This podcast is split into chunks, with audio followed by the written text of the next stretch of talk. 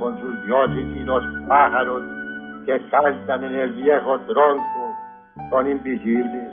Bendice, Señor, al viejo tronco donde cantan los cucaracheros. Agradecemos su interés en esta grabación del archivo histórico Voces de otra parte. El presente audio reproduce uno de los encuentros de nuestra actividad Literatura en otra parte.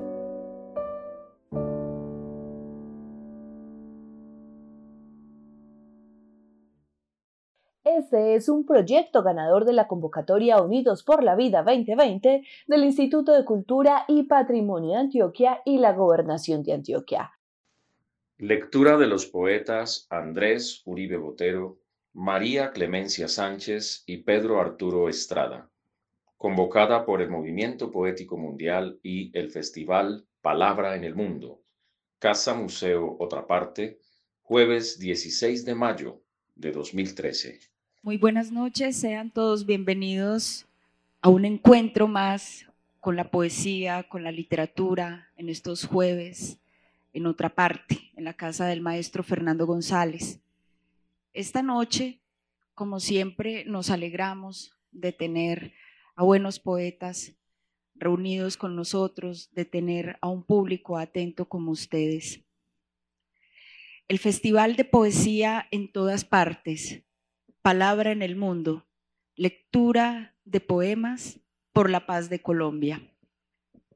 Esta noche nos acompañarán los poetas Andrés Uribe, María Clemencia Sánchez y Pedro Arturo Estrada. El movimiento poético mundial y palabra en el mundo iniciaron en febrero de este año la campaña global por la paz de Colombia, la cual ha recibido hasta el momento el apoyo de más de 850 poetas, artistas, intelectuales y científicos de 139 naciones y se ha constituido en una expresión de la capacidad que tiene la fuerza de la poesía mundial para contribuir al alivio de algunas de las más profundas crisis humanitarias. En el marco de esta campaña, se celebrarán al menos 200 lecturas de poemas y actividades artísticas entre el 9 y el 21 de mayo en 116 ciudades de 63 países como una expresión de solidaridad y respaldo a los diálogos de paz entre el gobierno colombiano y las Fuerzas Armadas Revolucionarias de Colombia, FARC, que se adelantan en La Habana, Cuba. Así, el ruego poético por la paz del país también se hace presente en otra parte. Vamos a comenzar con Andrés Uribe. Él nació en Medellín en 1982 es poeta, narrador y performer. Dirige la revista literaria virtual Torre de Timón y ha publicado Los tubos cristalinos de la noche, El caso Tangay, Abraxas y El espejo es otro. Tiene en preparación los libros de poesía y cuento, Los párpados de la noche y Cuentos cuánticos. Algunos de sus textos han sido publicados en las revistas Prometeo, Puesto de Combate, Cuadernícolas y La Tagua. Entonces vamos a escuchar a Andrés Uribe. Bienvenidos. Muy buenas noches, eh, muy contento de estar aquí nuevamente en otra parte. Eh, hoy precisamente, hace un año, estaba sentado acá eh, con Pedro Arturo y con otros poetas en el lanzamiento de, mi último libro, El espejo es otro. Voy a empezar con un texto de ese trabajo de prosas poéticas. El espejo análogo. No vemos lo que es, sino lo que somos. Tomlinson. Una mañana me levanté sin rostro. En el espejo solo pude percibir la montaña que tras de mí se hallaba.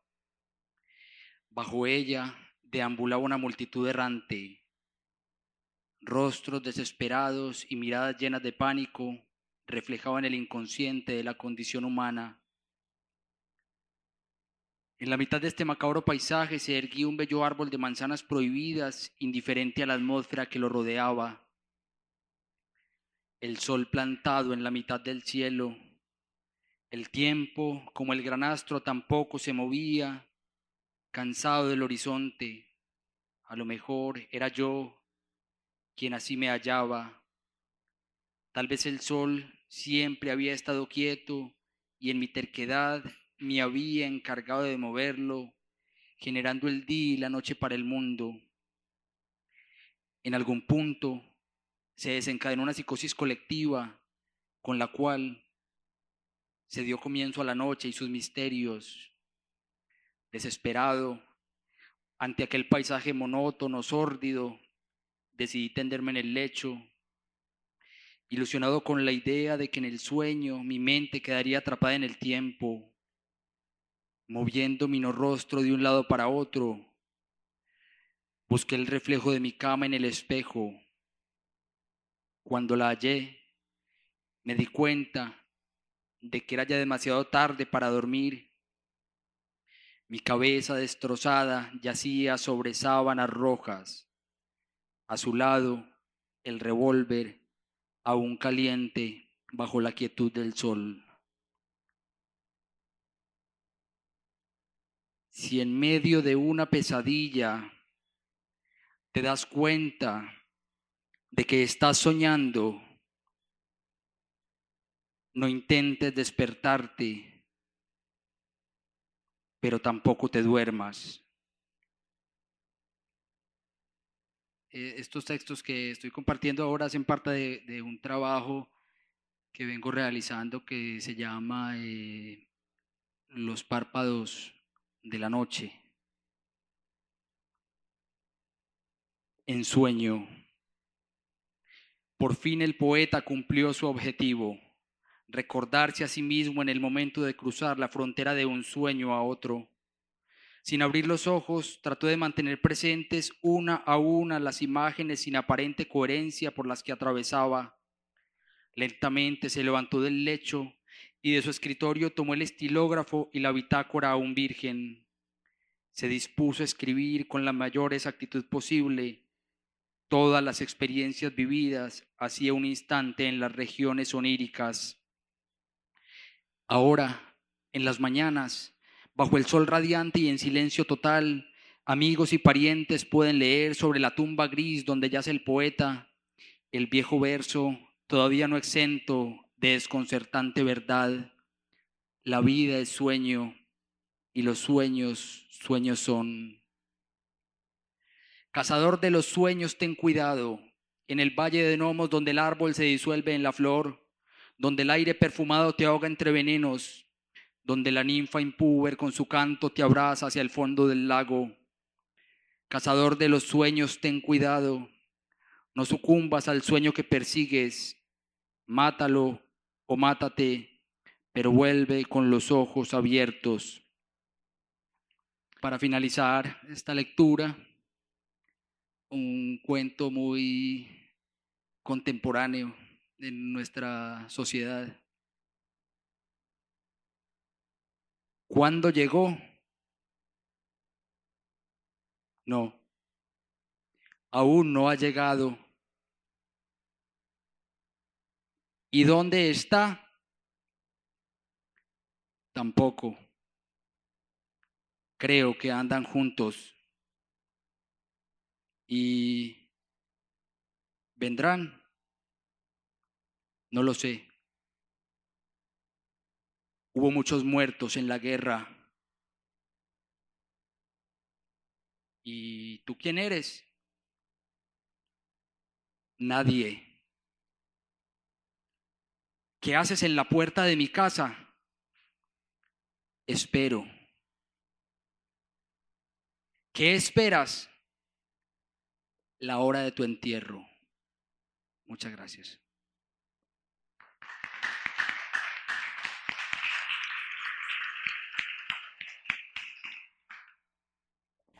Muchas gracias, Andrés, por aceptar esta invitación. Y ahora vamos a escuchar a María Clemencia Sánchez. Ella nació en Itagüí, es poeta, ensayista y traductora. Licenciada en idiomas de la Universidad de Antioquia, También recibió el Magíster en Literatura Hispanoamericana de la Universidad de Cincinnati. Ha traducido al español poetas africanos, ingleses y franceses para el Festival Internacional de Poesía de Medellín. En sus palabras, su poesía se caracteriza por la apertura intertextual y un lenguaje equilibrado sutilmente entre la expresión y la experiencia. Sus poemas aparecen recogidos en diversas antologías de Colombia y del exterior. También ha publicado El Velorio del Amanuense, Premio Afranio Parra Guzmán, 1997, Antes de la Consumación, Universidad Nacional de Colombia, 2008, Paraíso Precario, Universidad Externado de Colombia, colección Un libro por centavos, 2010, y Recolección en Rojo, de la Universidad del Valle 2012. María Clemencia, bienvenida. Buenas noches.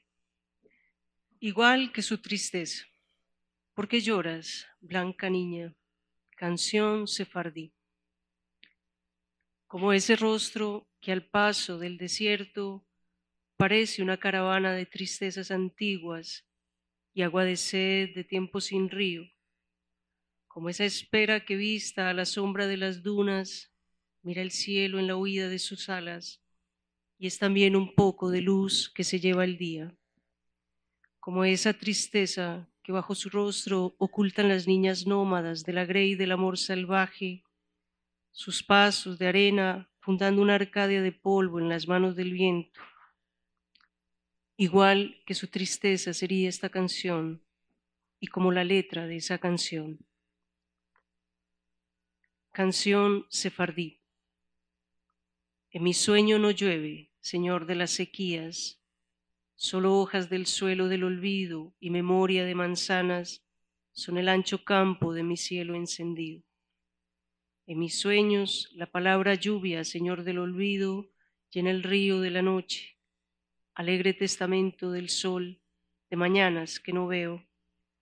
Nada hay en mí que no sea como la humedad de abril, en la tierra del agua prometida, y sin embargo, Señor del estiaje, en mi nombre abrevan las sombras del desierto. La palabra jardín.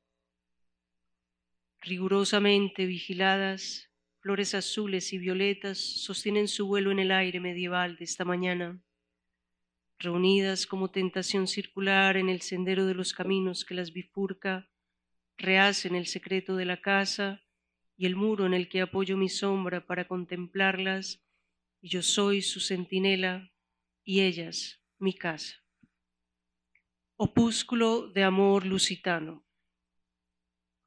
Fue en la noche rota del Tajo que aprendí a amar tu imagen en vuelo.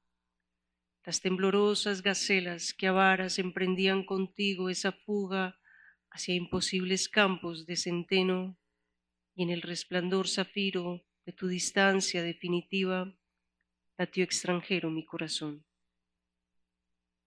Recuerdo de un barco azul. ¿En qué pensabas al decir como agua temblorosa la palabra mar, cuando lentamente naufragaban los peces de otro tiempo y era navío del corazón el laberinto, océano inequívoco de la voz como deseo que no vuelve? ¿En quién pensabas a la sombra de ese naufragio? Tú que en la boca fuiste alguna vez la mañana y el beso en alta mar de una furia regia. Autorretrato de Chagal con pinceles. Mírame ahora tú, ángel que fui en tu noche, cuando el cielo de otro cielo pulió tus alas de azul de marejeo y agua que fue el árbol de tu vida en mi vida, creciendo como las ramas del violín de la alta noche. Mírame desde el arco de plenitud de aquel beso de boca aérea, tú que sigues en mí, ícaro vertical como haz de fuego en rojo llama, y te llamo como a un niño que vive adentro, volando en mí, como aldea onírica. Padre, despierta. En mi poema vuelve siempre el árbol de tu infancia, la mirada puntual de las hojas, a su rigor de relato de luz fenecida, como se unen en el río del día los despojos. Piensas de repente en la manera en que esas hojas nos unen, como si se tratara de un río compartido bajo el fluir de calladas semejanzas.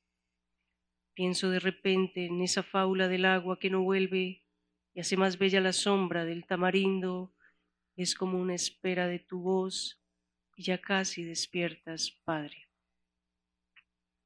Tarde sin campos de trigo ni cipreses. En la calle de cipreses y astros de esa ciudad alucinada por el sol, niños híbridos de lejanos nombres fundan un país de árboles y presagios, como si en el tiempo de esa fuga el color de una palabra bastara, como si pintar un augurio fuera a revelar una imagen perenne. Campos de fresa por siempre. Por la vendimia del sueño recolección en rojo de todo lo perdido, he vuelto a nombrarte campos de cerezo y flor de mis grosellas. Pletórica ausencia primitiva, hay una palabra que vuelve en ti y fija la forma de los sueños. A contravía de Picasso. En la búsqueda del sol hallo la casa, en la casa encuentro el camino, en el camino hago los pasos, en los pasos me pierdo y vuelvo a la casa.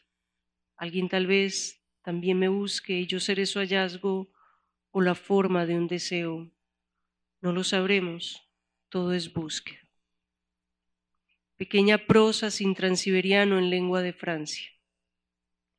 Yo nunca tomé el tren en dirección sur, donde me esperaba un festín diletante con la reina del tiempo nemoroso, como la abyecta prosa de los niños de Chasse Aún poseo y me acosa la belleza difusa de aquel texto disperso.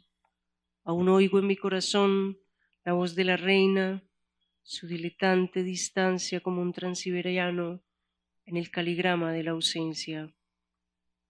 Hoy también, Fermina Daza, he visto en el desasosiego del Yarumo la fiebre de otros días, la anárquica ondulación del Magdalena hacia el silencio de asolados parajes, país devastado por la sombra neolítica de un insomnio árabe, y es tu nombre, sin embargo, como el amor reescrito en las hojas de una epístola antigua, secreto delirio, recontando estas horas.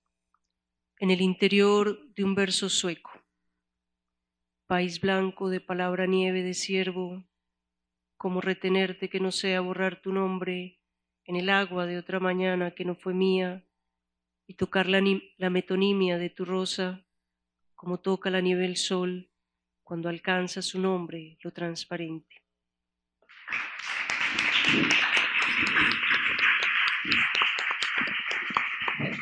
Muchas gracias, María Clemencia. Y ahora eh, vamos a, yo creo que, que podrían también regalarnos como otra rondita de pronto.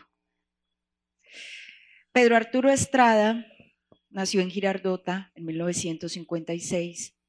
Es poeta, narrador y ensayista.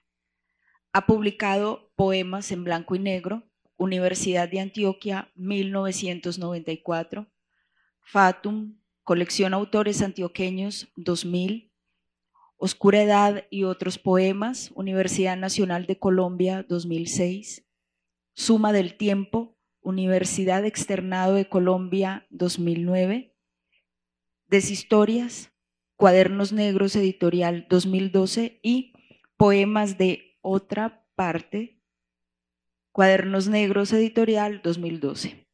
premio de Poesía Ciro Mendía 2004, Luciano Pulgar 2007 y beca de creación en Poesía Alcaldía de Medellín 2012 con su libro Locus Solus en proceso de edición por Sílaba Editores. Es colaborador de distintas revistas de poesía y periódicos del país, así como de diversos eventos y encuentros, como el Festival Internacional de Poesía de Medellín. Sus textos han aparecido en antologías nacionales e internacionales y ha sido traducido parcialmente al francés y al inglés. Se ha desempeñado como coordinador de talleres literarios en instituciones culturales y es escritor asociado de Relata, Red Nacional de Talleres de Escritura Creativa del Ministerio de Cultura. Con nosotros Pedro Arturo, bienvenido. Muchas gracias a todos por su presencia en esta convocatoria que se hace hoy a través del movimiento poético mundial, eh, con el ánimo tal vez de que la poesía convoque también la reflexión en torno a esa palabra que se nos ha vuelto tan absolutamente indefinible como la paz. Pues porque tal vez, como decía alguien, la paz es un ideal eh, siempre utópico. Paz perfecta nunca la, habrá, quizá, mientras exista la vida. Eh, la poesía es esa palabra que trata de establecer esos vínculos, esos lazos primordiales de la vida frente al devenir humano. Eh, es decir, siempre es expresión más que el pensamiento que pretende esclarecer una realidad inmediata. Tal vez después de esta lectura puedan ustedes mismos eh, tratar de comentar o de reflexionar un poco sobre el, tema pues que hoy está sobre la mesa acerca de estos diálogos que en lo posible pues eh, sobre los cuales podemos estar de acuerdo o en desacuerdo. Eh, quizá muchos dicen los diálogos son importantes, aunque no estemos de acuerdo con los términos de, de ese diálogo, pero precisamente la palabra poética es la apertura a esa posibilidad siempre necesaria de estar o no en el centro de, estas discusiones. Comienzo con un poema de mi último, eh, de mi reciente libro que se llama Poemas de otra parte, que habla un poco de esta situación que hemos vivido. Informe. No saben cantar, no entienden la música, no leen, pero se ríen con sorna de nuestros cantos, de la música, de nuestros libros. Nos traen la guerra, clausuran la fiesta, cierran todas las ventanas. Por la calle zapatean con fuerza mientras amenazan con la sombra de sus armas el brillo mismo del sol en las paredes. Barbotan sus enormes insultos, sus órdenes, enseñando los puños. Toman lo que quieren de nuestras mesas y abrazan cuando les viene en gana a nuestras mujeres. Saben a qué hora soñamos para controlar posibles fugas al paraíso. Han echado abajo los templos, los jardines, el silencio. Están por todos lados, pero alguien a punta de palabras sigue horadando en lo oscuro. Crónica.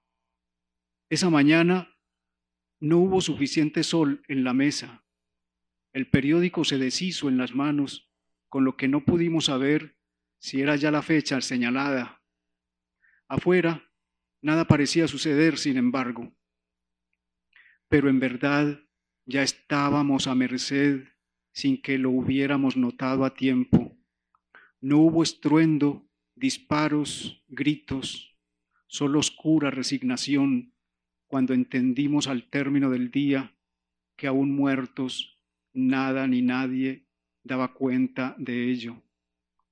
El miedo entonces siguió siendo no ya la muerte, sino volver a vivir y no saberlo, incluso al despertar la mañana siguiente con sol y el periódico nuevo en las manos. Por arte de conjuro, para conjurar el miedo, adoptamos sin saberlo un espanto mayor para conjurar toda desdicha imprevista, nos acogemos de una vez al abismo, y los días no vuelven, y las tinieblas se hacen definitivas.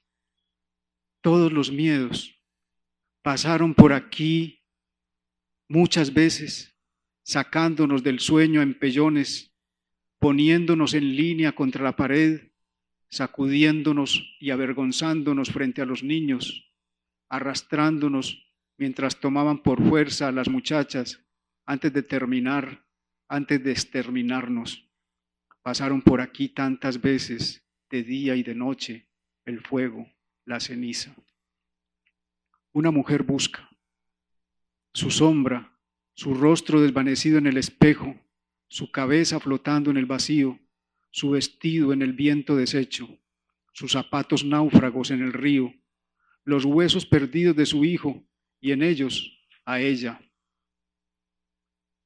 Alguien pensó por nosotros, alguien cerró las pupilas soñándonos, escribió, fue al fondo del miedo y enfrentó los ojos de la hidra buscándonos. Tuvo tiempo de esperar hasta desesperarse. Alguien lo perdió todo por esto y si volviera caería en la misma trampa.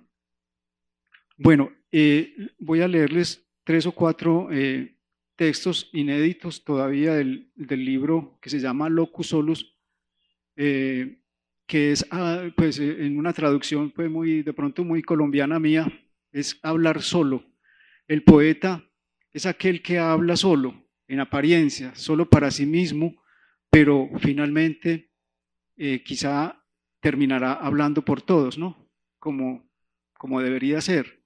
Hoy en día cuando todos deseamos ser poetas, porque afortunadamente parece que ese, esa necesidad se está abriendo camino entre los jóvenes. Yo veo todos los días que aparecen nuevos poetas y eso me alegra, pero me alegra más por la poesía que por los poetas mismos, porque finalmente lo que importa es la poesía y no tanto pues la figuración de los poetas. Ventana al vacío.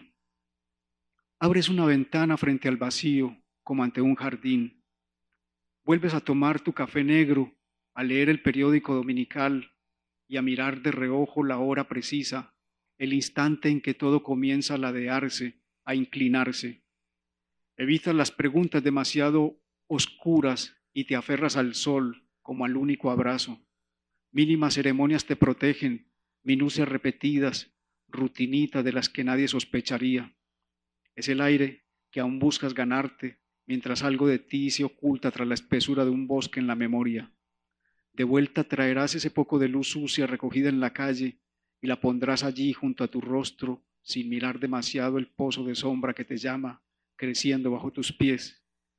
Mañana irás temprano, de silencio en silencio, sin volver la cabeza, porque tampoco queda cabeza o apenas una piedra, un viento frío, una hoguera sobre los hombros, definitivamente. Mas al fin las palabras regresarán del polvo, renaciendo en tu lengua, animales de aire escalando el hastío, tu nada, tu silencio. Y cierro con el texto que abre eh, de pronto el, el libro que se llama Sonambulia, porque me parece a mí como que a veces estamos en ese estado permanentemente en el día, inclusive cuando estamos en medio de nuestras rutinas, de ese, de ese quehacer cotidiano, a veces vivimos la vida en ese estado como de sonambulia, me parece hasta muy bonito, ¿no? ¿Qué tal estar totalmente conscientes? De nuevo cruzo los predios de la noche que rebrilla, estrellas, estrellas viejas, y algo cae sombra abajo de mí, quizá lo poco que aún sustentaba una forma, un modo, una intención. Mas el día restablecerá límites, repondrá el familiar cotilleo, un nombre, la cómoda sumisión a los espejos, los ojos que me reconocerán o creerán reconocerme.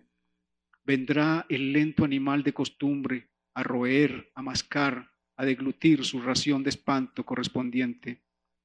Pero después, ser por fin el que viene de regreso de todos los miedos, el que sabe con qué cuenta, con quién vive verdadero dentro de sí, ese territorio limpio de coerciones y esperanza, y será fuera de toda memoria, reír en mitad de la extrañeza, no querer, no poder entender, no saber nada de la vida, abandonarse a la oscuridad o a la luz que también es horror. Es el cansancio, lo real, lo que queda de volver a cunar la baba en la boca, de la mano que toma otra vez el pomo de la puerta, del ojo que se rasga bajo el dardo del día, de la piel que se tensa y se anula y se anuda en otra piel. No hay más que el próximo latido, el siguiente respirar hasta llegar al borde y arrojarse como quien se abraza en sueños, como un regreso, quedarse con la ceniza en la carne, el amor en los huesos, el eco de palabras que nunca entendimos, quedarse con el espasmo, la punzada, la náusea, o despojarse incluso de eso, merecer y aceptar la fortuna de renunciar a toda fortuna, a todo, hasta el propio deseo de no tener nada. Cruzo otra vez la noche que rebrilla estrellas viejas. Abandono sus dominios mientras algo salta definitivamente luz arriba de mí. Tal vez lo poco que aún resistía se negaba a entregarse. Quiero creer que despierto.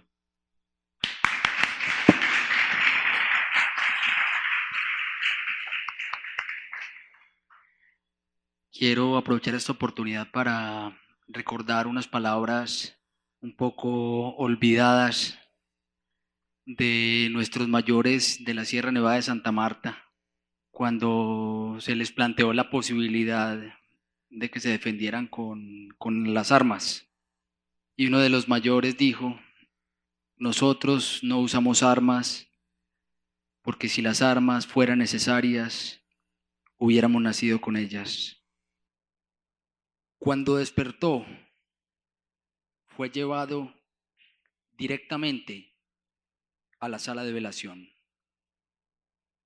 Mis ojos estaban cubiertos de pantano, comprendí que era mi fosa.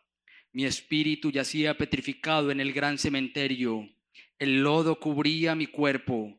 Me había enterrado. Me habían enterrado vivo desde el día de mi nacimiento. Escarbé lodo con mis largas uñas Observé un poco de luz al exterior de mi tumba. Seres dormidos caminaban de un lado para otro. Ciudad o cementerio. Desperté. Comprendí que estaba muerto. Y tú tan distante, bajo el velo de mi nombre y en mi cuerpo, habitas, llevan ya. En tu nombre el recuerdo se hace carne. En tu nombre el deseo se hace sangre. Carne y sangre, tu nombre. Bajo el párpado insomne de tu noche cabalgan mis palabras, flechas encendidas, átomos de fuego ascendiendo a tus torres. No solo los brujos ven lo que la pitonisa calla, no solo la lágrima se convierte en agua, la nieve se seca, el fuego también se moja, el aire se hace piedra en la garganta de quien no escucha, la tierra se hace infértil con la semilla seca, los sueños mueren con la promesa vana, la palabra muda se convierte en grito. Voy a finalizar con un fragmento del monólogo El espejo es otro que es la historia de un hombre que fue internado en el manicomio por contemplar tubos digitales de silencio a través de una ventana que no existe todos los 23 de noviembre de 1972, 23 años antes de su nacimiento.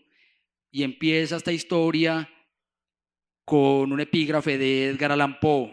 Los hombres me han llamado loco, pero la medicina aún no ha determinado si la locura es o no la más alta inteligencia. Mis días se desarrollan a manera de círculo. Cuando las manos del sol tocan mi rostro, despierto. Aun cuando el sol no sale, sus manos me alcanzan, mi ser las presiente, las mira sin ojos, las palpa. Luego toco mis miembros que en ocasiones se ausentan. He sido invidente, carente de pies, de manos, de tronco. En ocasiones he sido mudo, pues me he tragado la lengua. He pasado días sin sexo y en esos días me encuentro a mí mismo, pues no soy presa del instinto desgarrador que carcomía la condición humana. En ocasiones me he levantado sin cuerpo, sin sangre, sin aire. Esos días no sé si soy, si no soy, si soy solo un eco o tal vez un recuerdo. Me atormenta saber que soy una ficha en el ajedrez de la vida. ¿Qué sentido tiene vivir? Creer que se vive es lo mismo estar afuera que adentro, abajo que arriba, debajo de dónde, arriba de qué. El punto intermedio no existe, ni siquiera el punto. Me he perdido en palabras. Por esta razón un loco dice que estoy loco. Yo, sin embargo, soy consciente de mi sueño, tan ajeno a la vida, pero tan vital. Después me siento en el gran ajedrez surrealista, en el que hago de peón, de reina, de caballo, de alfil, de torre, mm, de rey. De rey no hago nunca, pues siempre evito sentirme inútil, aunque sé que esto también es inútil. A una hora que desconozco, la puerta que vive en la puerta se abre. María, viuda de Napoleón, cree que ella es quien la abre, pues aún no sabe que no existe de manera objetiva. Claro está, tampoco de manera subjetiva, que ella es apenas una circunstancia, un reflejo, una proyección, no sé, a lo mejor sí existe y soy yo quien no existe, o tal vez los dos, o incluso usted, ¿cómo saberlo? Tal vez todo es un sueño. Por favor, no diga que estoy loco. Eso me dijo el espejo la última vez que me miró. De pronto termino por creerlo y eso sería un verdadero epitafio en que diría, aquí no yace quien no existió y yo tampoco. ¿Y acaso usted entonces me entrega el desayuno y a cambio le devuelvo los platos de la cena, por no decir de la escena? Los cubiertos los guardo. Desde antes de nacer aprendí a coleccionarlos. Todo en ellos me seduce, me enferma, sus múltiples usos, su manera de callar, su paciencia. Lo debo confesar. Me hubiera gustado ser cubierto, ese oficio tan noble, tan seguro, tan exquisito, dedicarme a saborear paladares, olores, dientes, palabras no dichas, carnes, ser cubierto para bañarme por lo menos tres veces al día en el lavaplatos y después reposar en la alacena, sereno, distante de preocupaciones mortales.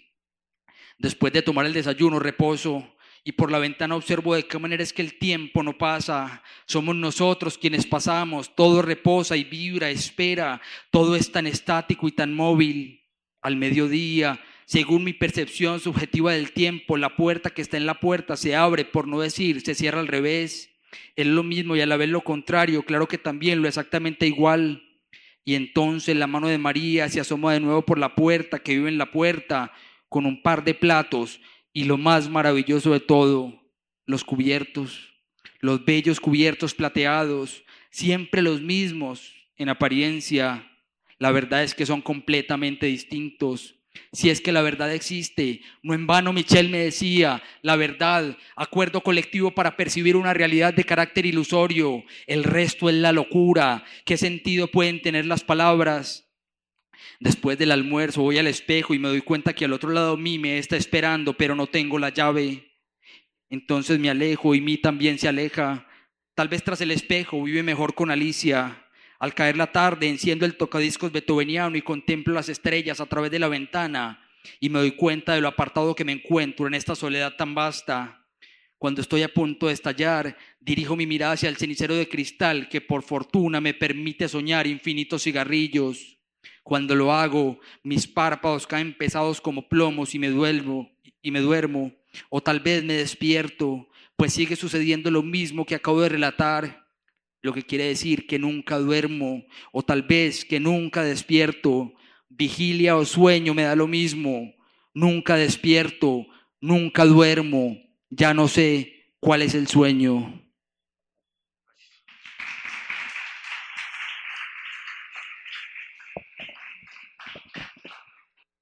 Incólume el deseo, ni el nombre del sol de los antiguos baobabs, ni el país donde crecen sus raíces como agua secreta, ni el dolor ni la alegría de lejanas hordas cantando sus desventuras, ni el relato de un reino espléndido en la boca de muchachas condenadas a la hoguera, ni el tiempo de luz recuperado por los ciegos a la sombra de los cedros, ni el jardín de delirios infinitos en la piel de los antiguos aurigas del Nilo. Nada tienta ni rinde al deseo de ser yo en ti lo que aún no has nombrado. En las mañanas de Pietro Mascañi, muchacho de rostro de renacimiento, de pálida perfección, como son las mañanas de Toscana en la hierba de sol de campos simétricos, Abre por fin la boca y pronuncia el secreto del siglo que dura tu corazón. Di lo que guarda la flor de tu nombre como silencio preciso de boca exacta, mientras ascienden adelfas por el aire de otro cielo. Estos son unos poemas recogiditos de libros anteriores. El velorio de la amanuense. Escribí la larga estela de tus árboles a imagen y semejanza de tu dictado. La luz que quisieron tus ojos son hoy de las hojas, palabras detenidas que la arena de las diásporas entierra.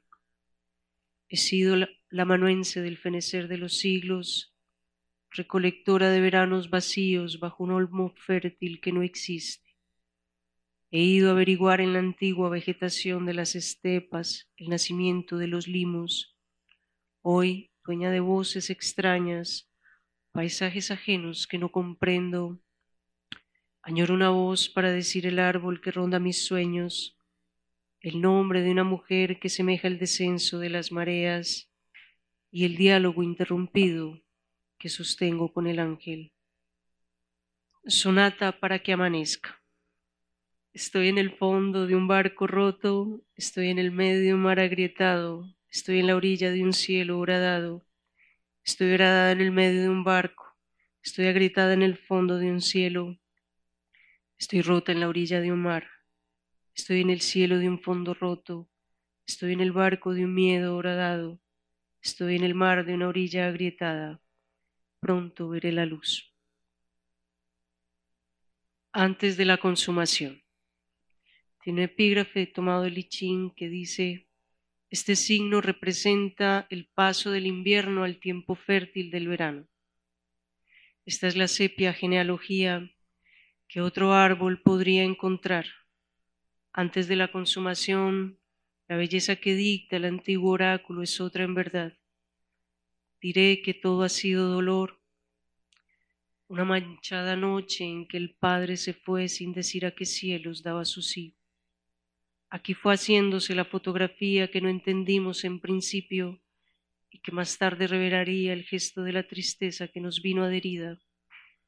Ella mira de frente al fotógrafo, apoyado apenas su brazo izquierdo a una mesa adusta, fríamente decorada. En la mano contraria una gérbera ya casi marchita, atrás un artificioso velo que emula una tarde barroca, una mano que pasa por encima de su hombro del abuelo, supongo. que otro árbol podría encontrar el gesto triste, detenido de la abuela, su mirada de una infinita nostalgia y una flor en su mano? ¿Qué otra genealogía podría importarme? La suprema y verdadera despedida del padre y la mirada de esta mujer, su madre y mi abuela, detenida en la imagen sepia de una tarde sin cielo, son aquello que ahora digo entender, la consolación de la belleza revelada para mí. Los bellos días. Esto dejaremos, esto y también la canción del deseo que resiste al descender al camino en las horas inciertas del péndulo, en el tálamo donde las flores se asientan sostenidas en su propio yelmo, a decir lo que fue o fuimos, el vuelo inconfesable del ángel, nuestra voz primera, el amor. Esto y también la sentencia de la mirada que recuerda allí en los ojos donde bebimos de la sombra más impronunciable o lo que siendo dejamos de ser, irreducible árbol que cedemos al hambre para ser urapán en la raíz de toda tierra. Pequeña canción coreana. Seguirá el corazón la senda infinita de la alegría, la brisa que trae el rumor de la paz y el vuelo de la flor. Los campos, verdes y frescos, verdes y nuevos, alientan el rojo sol de mis pasos. Seguirá el corazón la senda infinita de la alegría, la senda infinita de la mañana. Avenida Helen Keller, en el cruce de la calle 15 vaya lugar para una cita de amor. Aquellos que acordaron el reencuentro en la avenida Helen Keller, en el cruce de la calle 15 a las 5 de la tarde, hora de Lisboa, jamás se encontraron. Cruzaron tan cerca que no se vieron. Tropezaron con el viento frío que venía de ese muelle donde Fernando y los otros huyeron como niebla. La rosa la misma rosa de Keller en las manos de estos amantes afilaba sus espinas justo cuando el día auguraba la hora ciega del olvido. Paraíso precario. Entonces vuelve a empezar el día en mis manos. Aquí se cierra el cielo en su larga aporía de nubes que sueñan el sol y aves que regresan congeladas del vuelo de la noche. De lo que resta vendrá otro día luminoso esquivo y anónimo entre las hojas del tiempo, extranjero entre nosotros, iluminado fantasma de una alegría indecible, perdida ya en el viento de la memoria, y tu cuerpo feliz renovado de libertad, y yo escribiendo la sombra adusta de otro paraíso precario. Canción del deseo que resiste. Te abrazaría de ser un niño a la sombra de los abetos, como en el tiempo de los milagros. Amaría tu mañana infantil de cielo ancho, ángel mío de cielo ajeno, viendo la lluvia de nieve que desprende la memoria de tus alas, como un abismo en la mirada impaciente de quien te aguarda.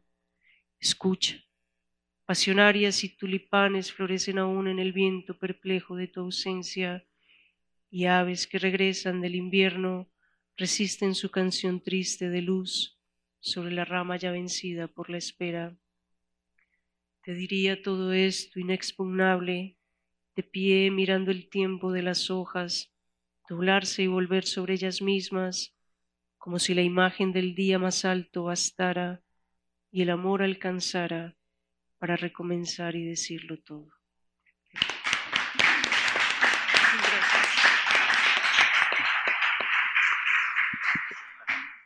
Bueno, finalizo entonces con cuatro poemas más de este libro que todavía está en Veremos. Monólogo del frío. Es la estación donde todo se aprieta entre los ojos y las palabras crujen, congelándose. De este lado del aire algo se eriza, felino en la niebla. ¿Recuerdas la muchacha que abrigó tu primera desnudez y aún sonríe en tus sueños? ¿Quién tomará hoy por ti el amor que pierdes mientras crees besarla todavía? Cuando vuelves no encuentras ni la calle o la llave, ni la fuerza ni el ánimo para seguir despierto mientras siguen cayéndose los pájaros, reventando en el hielo las ventanas, suicidándose en masa los delfines, sepultándose en niebla las torres y los barcos.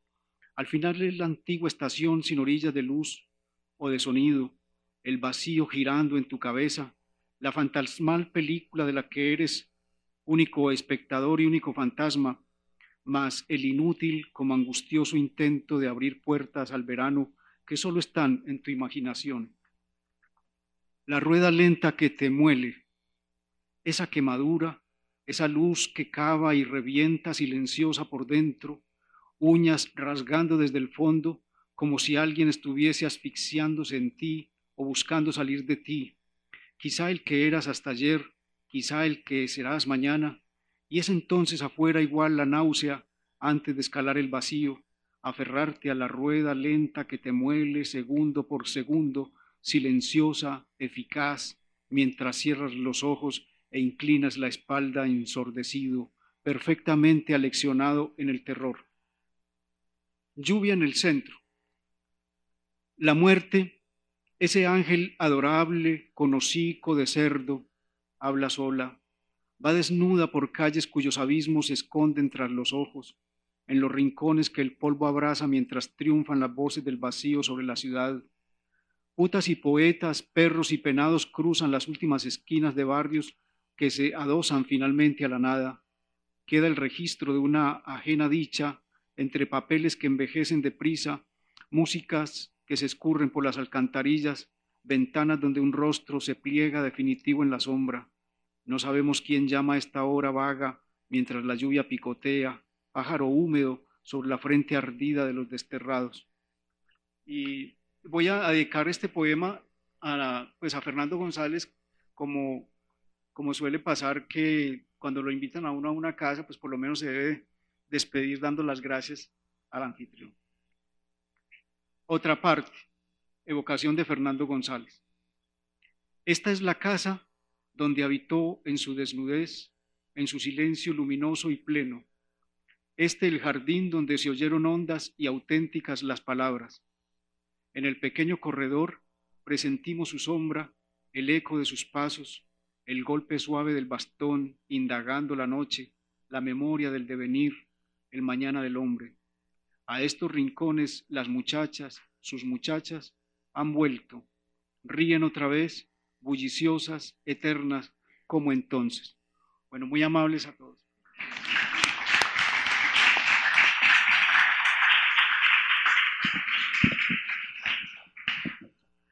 Bueno, entonces, muchas gracias por su presencia que siempre revitaliza esta casa a donde vuelven las muchachas de Fernando González todo el tiempo y a los poetas María Clemencia, Andrés, Pedro Arturo, muchas gracias por aceptar siempre esta invitación a acompañarnos en la poesía y en el anhelo de la paz que ojalá la palabra logre lo que las armas no han podido. Muchas gracias por todo. Estamos unidos por la cultura.